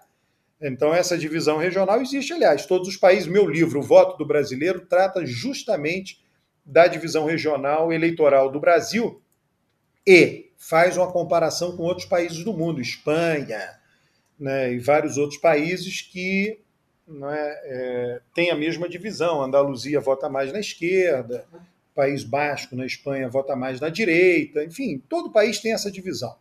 Tá? Ucrânia uhum. tem, Bolívia tem, México tem, é, Argentina tem. Né? Esses mapas eleitorais são gerais entre esquerda e direita em todos os lugares do mundo. Eu, eu vou fazer uma pergunta para você, mas é mais uma questão de curiosidade minha mesmo. É, na verdade, são duas, com relação ao nosso, ao nosso modelo mesmo de, de eleição e tal. É, a primeira é com relação a, a os pensamentos do nosso grande pesquisador brasileiro, Dalmo Dallari, né, que defendia, defende muito a, a implementação de uma, um legislativo unicameral no Brasil, né, que pudesse de certa forma, corrigir algumas distorções, como a gente tem não só de, de população, como de peso entre os estados, né? É, não sei se você conhece as ideias dele nesse sentido. É, mas olha, é, não faz sentido, tá? Porque o, o, bicameralismo é característica de federações. Você só tem um uhum. Senado que legisla efetivamente. Você pode até ter tem Câmara dos Lordes no Reino Unido, mas os Lordes no Reino Unido eles são assessores parlamentares dos deputados, tá? Eles funcionam praticamente o gabinete deles funciona como um gabinete de assessoria, tá? É, então o que que acontece? O você tem, é, você tem é, que é, somente federações têm Senado atuante. Então, e, e, quem são as federações? Em geral, em geral, são países territorialmente grandes. Então, a Argentina é uma federação, tem Senado atuante. Uhum. Brasil é uma federação, tem Senado que é, atua. Né? México é uma federação. É, Estados Unidos é uma federação a própria Rússia. Então, você, é, para você acabar com o Senado, você primeiro tem que acabar com a federação, você tem que ser um país unitário. É, é, o Reino Unido é um país unitário, não tem Senado. Portugal é um país unitário, não tem Senado. É, Espanha é um país unitário, não tem Senado. Né? Você tem basicamente lá o governo nacional e o governo local, prefeitura e governo nacional. Não é o caso onde uhum. você tem estados. Nossos estados têm autonomia. Né? Quais são as autonomias que os estados têm? São várias. Autonomia administrativa, tem funcionário público estadual. Você não pode nem transferir para o governo federal. É um estatuto diferente, contratação diferente. É, tem, é, tem autonomia jurídica, tem uma Assembleia Legislativa, os estados. Tem autonomia uhum. tributária, tem tributos exclusivos dos estados, que os estados podem aumentar separadamente ou diminuir. E tem autonomia política, tem eleição para quem governa os estados. Os países sem Senado não têm isso. É, então a proposta dele só funciona se antes você extinguir as assembleias legislativas e governos estaduais, o que eu não acho viável. Né? O Brasil se constituiu uhum. como federação. Né? Então é uma proposta que não, não, não faz sentido. O Senado é característica de federações. Ponto final. É, toda federação tem um Senado e todo país unitário pode dispensar o Senado. Ele pode ter Pode ter Senado, mas depois de um tempo ele vai ser visto como é, algo sem utilidade e, portanto, um custo a mais para a sociedade. E aí ela acaba extinguindo o Senado. Ou deixa lá como a Câmara dos Lordes, dá um papel para ele. Ah, julga aqui algumas coisas, vira assessoria, a gente continua gastando com vocês, mas vocês vão ter que trabalhar fazendo outra coisa. Mas legislar, vocês não legislam. A Câmara dos Lordes não legisla. Só quem legisla no Reino Unido é a Câmara dos Comuns. Uhum, certo. E com relação a uma outra coisa, já que estamos nas comparações aqui, né? No, nos Estados Unidos, nós também vamos ter eleição esse ano, que são a tal das midterms, né? Em que é, praticamente dois terços do, do legislativo vai, vai ser substituído no meio do mandato do, do atual presidente, do Biden. É, lhe agradaria um sistema parecido com esse no Brasil, de midterms? que ele pudesse servir como, por exemplo, é, com, com, dois anos de mandato do Bolsonaro, a gente já viu que a vaca iria para o brejo, né? E quem sabe se em 2020, ao invés das nossas, das nossas eleições municipais, tivéssemos eleições é, legislativas, é, federais mesmo, que pudessem fazer com que os, os novos eleitos pudessem fazer uma correção de rota e trazer esse governo é, não bem avaliado de volta para alguma razoabilidade. É, olha, é, é difícil dizer isso, né? A Argentina tem lá, a eleição fica no meio do mandato da Câmara dos Deputados, eles renovam metade exatamente. Então, metade uhum. da Câmara, toda a Câmara tem mandato de quatro anos, né? mas metade é renovada num ano e a outra metade daí a dois anos. Né? Então a Argentina Sim. tem disso. Né? Essas instituições elas são muito rígidas. Né? De alguma maneira a gente tem um pouco disso, né? Entre, super entre aspas, eu estou falando, a gente tem a cada dois anos eleição, e um, é, é municipal, né? fica ali no meio, né? O, é, é, a municipal tem relação com a nacional? Alguma coisa tem, um humor geral. O PT se deu muito mal em 2016 na eleição municipal e, e aí perdeu a eleição de 2018. Né? Foi bem, no meu entender, na eleição presidencial e para a Câmara, mas teve um desempenho muito pior do que os anteriores. Aquilo estava um pouco sinalizado uhum. por 2016. né, a eleição municipal de 2016. É, então, assim, é muito difícil. Na hora que você monta essas instituições, elas chegam, assim, muitas vezes por, por percursos aleatórios até, né? Você não tem um planejamento que vai chegar, a elite política vai sentar e vamos agora desenhar um lindo sistema político, vai funcionar como um relógio suíço. Não é assim, né? O Brasil ia ter mandato de cinco anos, Sarney teve de cinco, aí disseram, não, olha, o Lula pode ganhar a próxima, vamos botar para quatro, não tem reeleição, aí chega alguém, é reeleito, aí, aí quando é, é, é quando é eleito, aí quando você está no poder, vai dizer, não, vou fazer reeleição para mim mesmo, né? uma coisa casuística. Então, assim, é uma coisa muito né, aos trancos e barrancos. E a gente não adianta idealizar. Todos os países são, de uma maneira ou de outra, assim, se a gente for olhar. Né? A França tem um negócio que, para nossos padrões, é uma loucura. O presidente é eleito num mês, no mês seguinte tem eleição para deputado, com o presidente em plena lua de mel com o eleitorado. Aí ele massacra. né? Enfim, é difícil dizer, né? Tem um, né? Você tem que conhecer a história das decisões né, institucionais de cada país, né? mas sempre vai ter um elemento fortuito, um elemento aleatório, um elemento absolutamente né, casuístico, um não, vários, né, que vai resultar naquele sistema. A gente não vai parar e desenhar um sistema aqui. Né? Eu, por exemplo, uhum. gostaria muito que a gente tivesse voto em lista, mas eu também não nutro ilusões com relação a isso, não. Né? Eu acho muito difícil adotar isso no Brasil. Nossa, a inércia do nosso sistema é, é um horror é, um, né, é, é, imensa, né? não é que seja um horror. Todo o sistema tem uma inércia grande. A Nova Zelândia, em, na década de 90, passou por duas eleições traumáticas, que o, o partido mais votado teve minoria. Então, duas vezes seguidas, o partido menos votado formou o governo. Aí a Nova Zelândia mudou da água para o vinho, de um sistema distrital para um sistema proporcional, mas isso é muito raro. Muito raro. Né? A maioria uhum. dos países realiza mudanças muito pequenas no sistema, mudanças muito incrementais. O Reino Unido tem lá hum, sociedades, associativismo para fazer reforma do sistema eleitoral do Reino Unido, que é um distrital simples, né? E vira e mexe tem alguma consulta popular e as pessoas são a favor de manter o que está lá, e ponto final. Né? É muito difícil mudar. Né? É, os, os políticos não querem, porque eles já sabem que são eleitos nesse sistema, ele não sabe o que pode acontecer com eles num outro sistema. Né? Então, isso vale para todos os mundos. Né?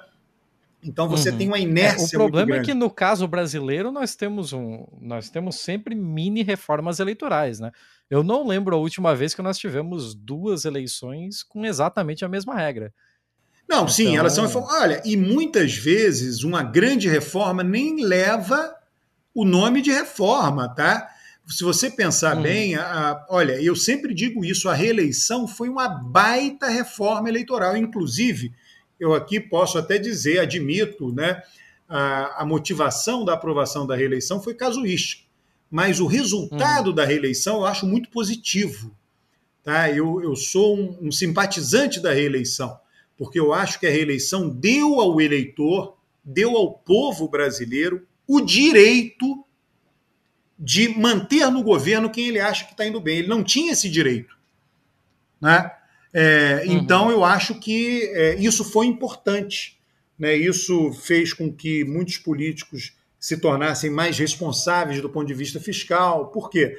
É, o político é eleito no primeiro mandato, ele diz: Olha, eu não vou é, gastar é, o que eu tenho e o que não tenho. Por quê? Porque eu tenho chance de ficar, um segundo mandato, ficar no segundo mandato. Isso está provado por dados que os políticos que podem disputar a reeleição tendem a ser, não são todos, é algo estatístico, mas eles tendem a ser mais responsáveis com as finanças públicas do que aqueles políticos que estão em segundo mandato ou que não podem disputar a eleição. A ciência política brasileira já tem estudo mostrando que acontece desse jeito. Então, teve um lado benéfico a reeleição. Né? Ainda que a motivação possa ser uma motivação, possa ter sido uma motivação questionável, etc. E aquilo foi uma baita reforma no sistema. Passou a ter reeleição para todos os cargos públicos no Brasil. Não só prefeito, governador e presidente, até reitor de universidade, que antes era proibido eh, ter reeleição, passou a ter. Uhum. Desculpe estar sendo indiscreto, atrevido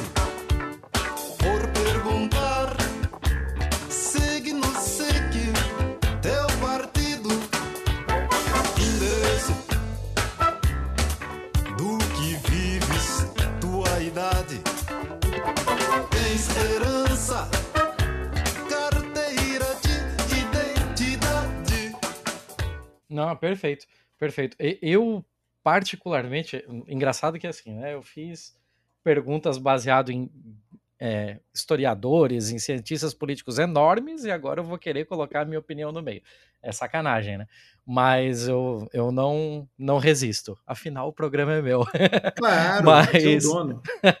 mas eu, particularmente, é, sou afeito à ideia de que talvez é, nós devêssemos ter uma, um, um ciclo de eleições que separasse ao menos os poderes, em que tivéssemos eleições de legislativo e de executivo. Então, num ano elegendo prefeito, governador, presidente, no outro ano vereadores, deputados e senadores, justamente por uma questão de, de quase que educativa mesmo, quase que pedagógica de é, realmente explicar a separação dos poderes, sabe?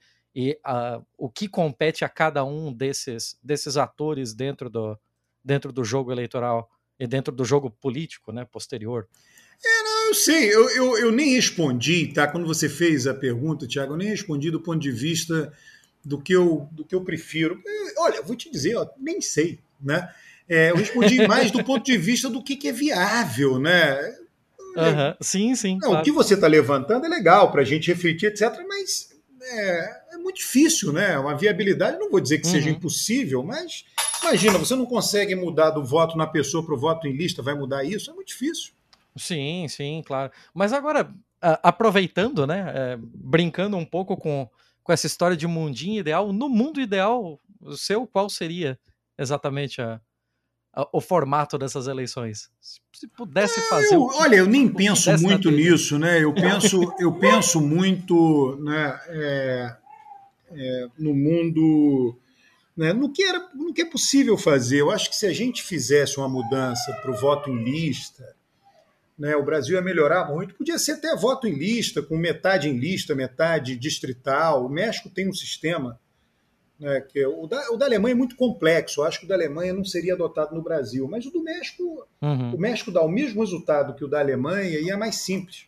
O resultado final é mais ou menos o mesmo, e é mais simples. Se a gente adotasse, né, para fazer uma conciliação com as forças políticas existentes, né, a metade do, dos 500 e tantos deputados, teria que botar mais um para ficar metade. Metade seria voto distrital, metade seria voto proporcional e lista fechada. Acho que o sistema melhoraria bastante né, ia ficar uhum. mais barato, ia ter menos político, a relação entre eleitor e partido, eleitor e candidato ia ser mais sólida. Né? Eu acho que o sistema ia melhorar muito. Né? Mas eu, eu, eu, duvido que isso seja possível. Né? É, isso eu, eu, é uma coisa ideal, né? É só isso, só isso. Mais nada, eu acho que já melhoraria bastante. É, claro, perfeito. É, é, legal a gente brincar, sonhar um pouquinho sim, com, sim, sim. com relação a isso mas manter sempre o pé no chão.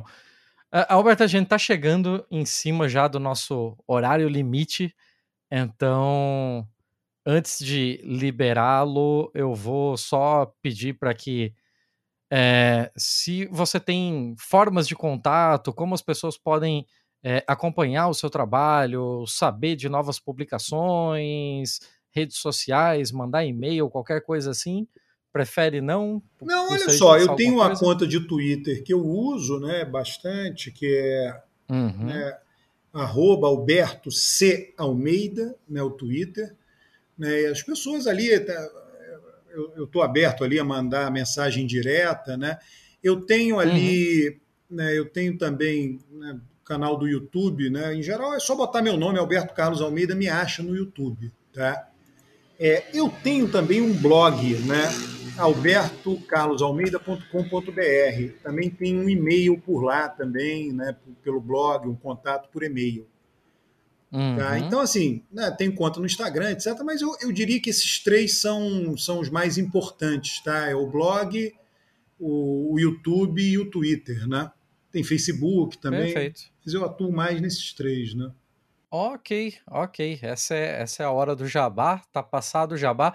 Eu não sei se a Letícia é, passou isso para você. Aliás, eu acabei não falando, mas a Letícia teve problemas de conexão, teve que abandonar a nossa gravação. Por isso que ela deu oi e de repente desapareceu. Então, é, a gente acabou a, tendo que seguir aqui só nós dois, fazer o quê? Mas numa próxima oportunidade ela tá aí de volta. Eu não sei se no momento que a Letícia fez o contato ela avisou sobre, mas nós temos aqui um quadro é, de indicação cultural, que na verdade cultural é, é apelido, né? Pode ser qualquer coisa. Já foi dado receita, já foi dado de tudo aqui. Pode ser livro, filme, receita, lugar, o que der na telha. É, teria alguma coisa para passar para a nossa audiência? Ô, Tiago, você sabe, eu li um livro há muito tempo atrás e estou relendo agora, né? É um livro do Cal uhum. Polanyi. Polanyi se escreve P-O-L-A-N-Y-I. É Polanyi, N-Y-I. Cal Polanyi. Uhum. É um livro muito famoso para quem se forma. É um livro muito erudito, muito bom. Chama-se A Grande Transformação. Né? É, olha, é excelente, eu estou relendo, já estou no final. É, ele trata, ele diz o seguinte: qual é a grande transformação a que ele se refere? A grande transformação aconteceu um século. Tá, foi, foi longa, né? vem sendo longa, e, e o livro permite a gente entender muito do que se passa hoje, entender no mundo em que vivemos. A grande transformação foi a, a emergência do, da economia de mercado nacional dos países. Né? Então, e, uhum. e, e, três coisas se tornaram mercadoria, né? e ele reflete muito sobre isso. Três coisas que não eram mercadoria se tornaram mercadoria. O homem, o ser humano, como é que o ser humano se tornou a mercadoria? Pagando trabalho, nem sempre foi assim, na verdade, né? repito, é um período curto da história da humanidade em que o homem se tornou mercadoria. Você passou uhum. a valer aquilo que vale o seu trabalho, a sua força de trabalho. Isso é, começou, né? Todas as transformações aconteceram ali 1700, quer dizer, ali volta do século XVIII, caminhando século XVIII, século XIX. Não dá para dizer uma data começou nesse ano e terminou nesse ano. Não é assim, né? Mas é, emergiu ali. Né? Então, uhum. o ser humano se tornou mercadoria por meio do seu trabalho a natureza se tornou mercadoria por meio da terra. A terra não existia mercado de terras. As terras, se você quiser, nós, eu, você, a gente tendo dinheiro, você entra na internet e compra uma fazenda, compra um pedaço de terra. Não era assim, o mundo não era assim. Né? A terra era daquelas pessoas, daquela família para sempre. Né? E aquilo uhum. criava vínculos e criava obrigações, criava né, deveres e direitos, né? o feudalismo. Né? É, então, o homem se tornou mercadoria, a terra se tornou mercadoria e o meio de troca, o dinheiro, se tornou mercadoria. Nem sempre o dinheiro foi mercadoria. Né? O dinheiro mercadoria uhum. significa que as sociedades passaram a funcionar graças a você cobrar pelo empréstimo. Nem sempre foi assim. Né? Teve sempre cobrança para o empréstimo? Sim, mas não havia um mercado nacional disso. Né? Havia aqui e acolá. O dinheiro era só um meio de troca, um equivalente. Mas você me empresta dinheiro e eu fico te devendo o que você me emprestou e vou pagar mais uns juros. Isso também passou a existir num determinado momento da história. E o livro fica estruturado em torno dessas três coisas, das implicações que essas três coisas tiveram na nossa vida, tem na nossa vida, como isso emergiu, como o governo ajudou a emergência disso, o quão traumático foi isso e quais, as re... quais foram as reações a isso, que estão aí até hoje e que sempre estarão. Né? Então, olha, é, eu recomendo fortemente A Grande Transformação de Cal Polanyi. Né? É um livro erudito, né? mas é um livro que, que, que nos permite compreender de uma maneira sistêmica, holística, o mundo em que nós vivemos. Né? Uhum. Eu já achei ele aqui, já vai já vai estar tá linkado no, no post também. É, eu vou aproveitar e também vou deixar a minha indicação aqui eu, um livro que eu terminei bem recentemente, inclusive, é, chamado Guerra contra Palmares, um manuscrito de 1678. Ele, na verdade, ele é um, uma tese mesmo, né, que foi transformada em livro de do ano passado mesmo, de 2021, é relativamente lançamento. E Palmares tem aquele negócio de que é, durante um, um, certo tempo, principalmente do século do século XX, ele foi quase que um cavalo de batalha de narrativas, né? E vem maluco dizer que zumbi tinha escravos, e vem maluco dizer que os palmares não eram isso tudo, e vem maluco dizer que, é, sei lá, é, os portugueses até que respeitaram durante um tempo a existência do, do, do, dos quilombos e depois acabaram tendo que tomar providências por conta da criminalidade, coisas do tipo. Viram um cavalo de batalha de N narrativas. E esse livro aqui ele se propõe a tentar passar uma história um tanto mais oficial sobre Palmares, é, do, do que seria a fonte mais impossível de se falsificar, porque se tem alguém que não estaria disposto a falar bem de, da, da guerra contra Palmares, é os próprios militares portugueses que lutaram nela.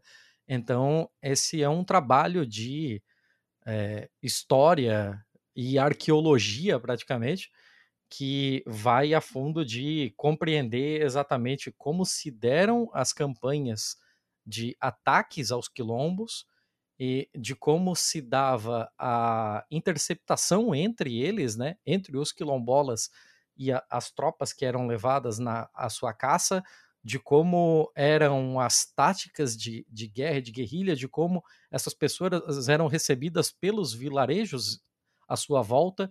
Então, é, é de uma fonte extremamente confiável, que são as próprias pessoas da época. Claro que você tem que levar em consideração que eles são portugueses, então eles não estão ali para exatamente glorificar Zumbi e seus amigos, mas é, você tem uma, uma ideia muito mais palpável do que foi exatamente essa campanha no Brasil é, do Brasil Colônia, né? Ô, ô, Tiago, você falou que é de dezembro do ano passado, você me fez lembrar que eu posso falar aqui de um livro que eu não li, mas ele tem página na internet, eu sei que já está na minha lista aqui, eu sei que eu vou gostar e de repente fica aí a sugestão. Eu posso falar? Opa, claro, manda ver. Ó, tem um livro, ele só tem em inglês, né? É 100, mas é 100. Você, para procurar em inglês, tem que escrever o número 100, mesmo o numeral. 100, Life uhum. Years, a vida de 100 anos, né? São dois autores, né? um homem e uma mulher, que é, você sabe que as projeções demográficas são muito, elas acertam muito. Né? A demografia é algo muito, muito rígido, né? É, e é, a, nos países ricos, né, Japão, Estados Unidos, os países ricos da Europa, quem nasceu em 2007, agora, há pouco tempo atrás, 2007, metade das pessoas que nasceram em 2007 vão viver mais de 100 anos. É, é chocante isso. Né? Significa o seguinte, que o nosso IDH, o IDH do grupo que a gente vive, São Paulo, Rio, também, metade das pessoas que nasceram em 2007 vão viver 100 anos. Né? E esse livro reflete uhum. as implicações disso para a nossa vida que a adolescência vai ser maior, que é, o, o, período de trabalho vai ser maior, que você vai poder reinventar a sua vida depois de muito tempo. Né? É, enfim, eu já vi que é interessante. Tá? Então eu recomendo uhum. mesmo não tendo lido. Né? não, vai, vai, vai para o post também. Vamos deixar tudo lá se o pessoal tiver interessado. Como vocês bem sabem, todos os links, todas as coisas que foram referenciadas aqui no programa é, estarão no post dessa publicação, não só no nosso site pistolando.com, mas também no seu agregador de preferência, onde quer que você esteja ouvindo esse episódio. É, se tiver alguma coisa que não está dando certo, se o link está quebrado, qualquer coisa assim, entre em contato conosco e vamos resolver isso daí para você. Uh, passadas as indicações, passados os jabás, creio que é isso. Vou liberar, estamos cumprindo perfeitamente aqui o nosso horário. Falamos de uma hora e meia, estamos com 1h34. É, professor, muito obrigado. É, o microfone é seu para qualquer consideração final, qualquer coisa, e é isso. Olha, eu que agradeço, tá? Eu acho que fiquei muito à vontade aí, falei as coisas que eu julgava pertinente eu, eu gostei muito, viu, Tiago? Né? Então, agradeço demais aí e me coloco disponível aí para outras oportunidades. Eu só queria né, encerrar, encerrar para valer dizendo, é, em maio eu vou lançar um livro. Eu vou deixar aqui é, surpresa sobre que esse livro. Né? Eu gostaria muito de poder divulgar no seu podcast, junto a você, esse livro. Né? Vai ser em coautoria, com coautor, né? É, Nossa, maravilha! Fechadíssimo, já topei. Não, ótimo, já, já tá marcado. Já, já, tô, já tô ansioso. Ah, meu Deus do céu, vai ser legal. É, professor, muito obrigado, muito boa noite. É, obrigado por dedicar esse tempo. As pessoas que estão ouvindo isso não sabem, mas a gente teve aí uma pequena odisseia para fazer esse, esse episódio.